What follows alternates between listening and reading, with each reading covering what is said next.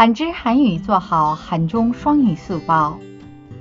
뇌 효율을 높이는 방법.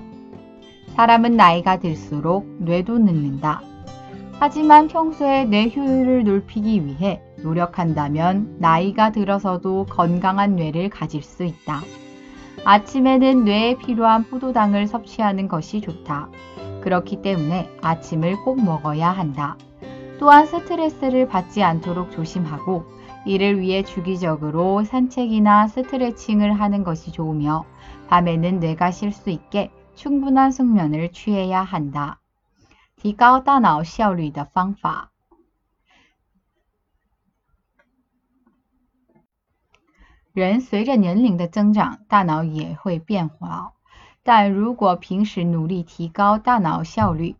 即使上了年纪，也有能拥有健康的大脑。